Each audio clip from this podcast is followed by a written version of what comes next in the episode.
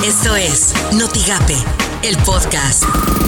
La mañanera. No fue por la fuerza, no fue toque de queda, es decisión consciente, voluntaria de los mexicanos. La epidemia no se va a parar, lo hemos dicho muy claramente, no se va a parar, es imposible detener súbitamente una epidemia con eh, un virus tan transmisible como es el virus SARS-CoV-2.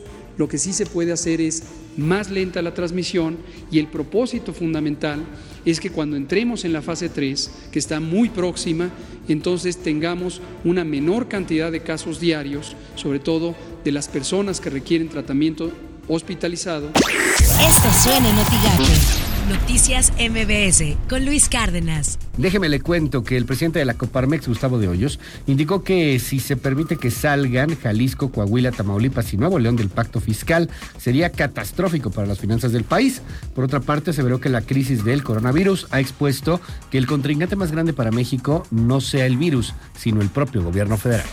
Por las mañanas, con Ciro Gómez Leiva. Eh, un enfermo que sí necesita respirador es la economía mundial el Fondo Monetario Internacional hace unos minutos acaba de dar eh, sus perspectivas mundiales de crecimiento y en la gran mayoría de los casos estamos hablando siempre de crecimientos negativos o de crecimientos. En puntos del Producto Interno Bruto para México lo que está planteando para todo el año, Ciro, es 6 menos 6.6%. Así las cosas en W Radio. El confinamiento dejará huella en la báscula y en la salud de los ciudadanos. Entre 2 y 5 kilos de peso y un incremento en los índices de sobrepeso y obesidad, según los expertos consultados, será la factura física que pagarán los ciudadanos por estas semanas de encierro. No sean así, oigan. No sean así y sean del Team Bárbara del Regil. Exacto, Team Bárbara del Regil en el... Eh, sonría y sonría y sonría. Imagen informativa con Pascal Beltrán del Río. Un juez federal concedió una suspensión de amparo cuyo efecto obliga al gobierno del presidente Andrés Manuel López Obrador a hacer lo necesario para amortizar los efectos económicos generados por la pandemia de COVID-19. Incluso dijo que es procedente reasignar parte del presupuesto destinado a la construcción del aeropuerto Felipe Ángeles en Santa Lucía, la refinería de Dos Bocas, el tren Maya el corredor transísmico, el programa Jóvenes Construyendo el Futuro, así como el dinero obtenido por la extinción de fideicomisos para garantizar el empleo.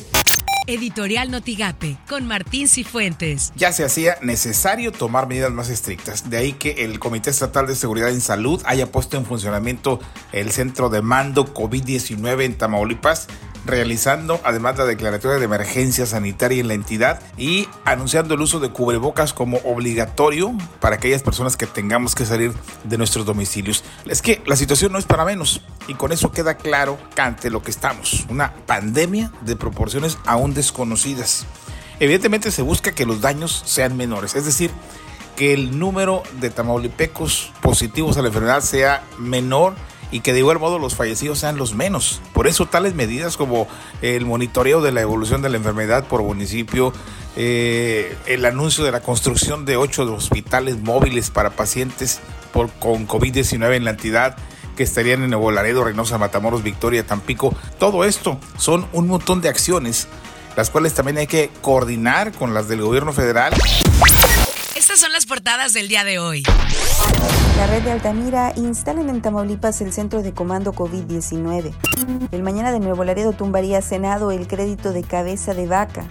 Expreso construyen ocho hospitales móviles. La jornada recibirán bono quienes atienden a infectados según el IMSS. El Universal priorizan a jóvenes en atención a COVID-19. El economista, envío de remesas podría caer hasta 25% este año. Notigape niega gobernador que Federación enviará recursos adicionales para coronavirus. Se dijo por ahí que nos habían anticipado recursos para poder eh, combatir el coronavirus. Es falso de toda falsedad. Hemos llegado un 5 partido de la mitad para poder contener eh, el coronavirus. Llegaron recursos que se adelantaron de lo que viene siendo el INSABI, antes Seguro Popular, pero que ese es dinero de los estados y que ese ya se tiene comprometido. No porque tengamos hoy en día la pandemia quiere decir que todo el sistema de salud se frena. Lo que tienes que saber de Twitter. Arroba HLGAT, el panorama en México al cierre del 13 de abril 2020, 5.014 casos confirmados, 9.341 sospechosos, 23.040 negativos y 332 defunciones. Arroba FG Cabeza de Vaca. Dada la evolución de la enfermedad COVID-19 en Tamaulipas, el Comité para la Seguridad de Salud declaró hoy emergencia sanitaria estatal, así como el uso obligatorio de cubrebocas entre la población. Arroba S Salud-MX. Sector Salud suscribe convenio en hospitales privados para hacer frente a la pandemia de COVID-19. Arroba Tamaulipas Salud. Tamaulipas reporta cuatro nuevos casos de COVID-19 MX, suman 80. Arroba El País-América. Estados Unidos ya supera el medio millón de contagios con más de 23 mil muertes, la cifra de fallecimientos más alta del mundo hasta ahora. Esto fue Notigape, el podcast.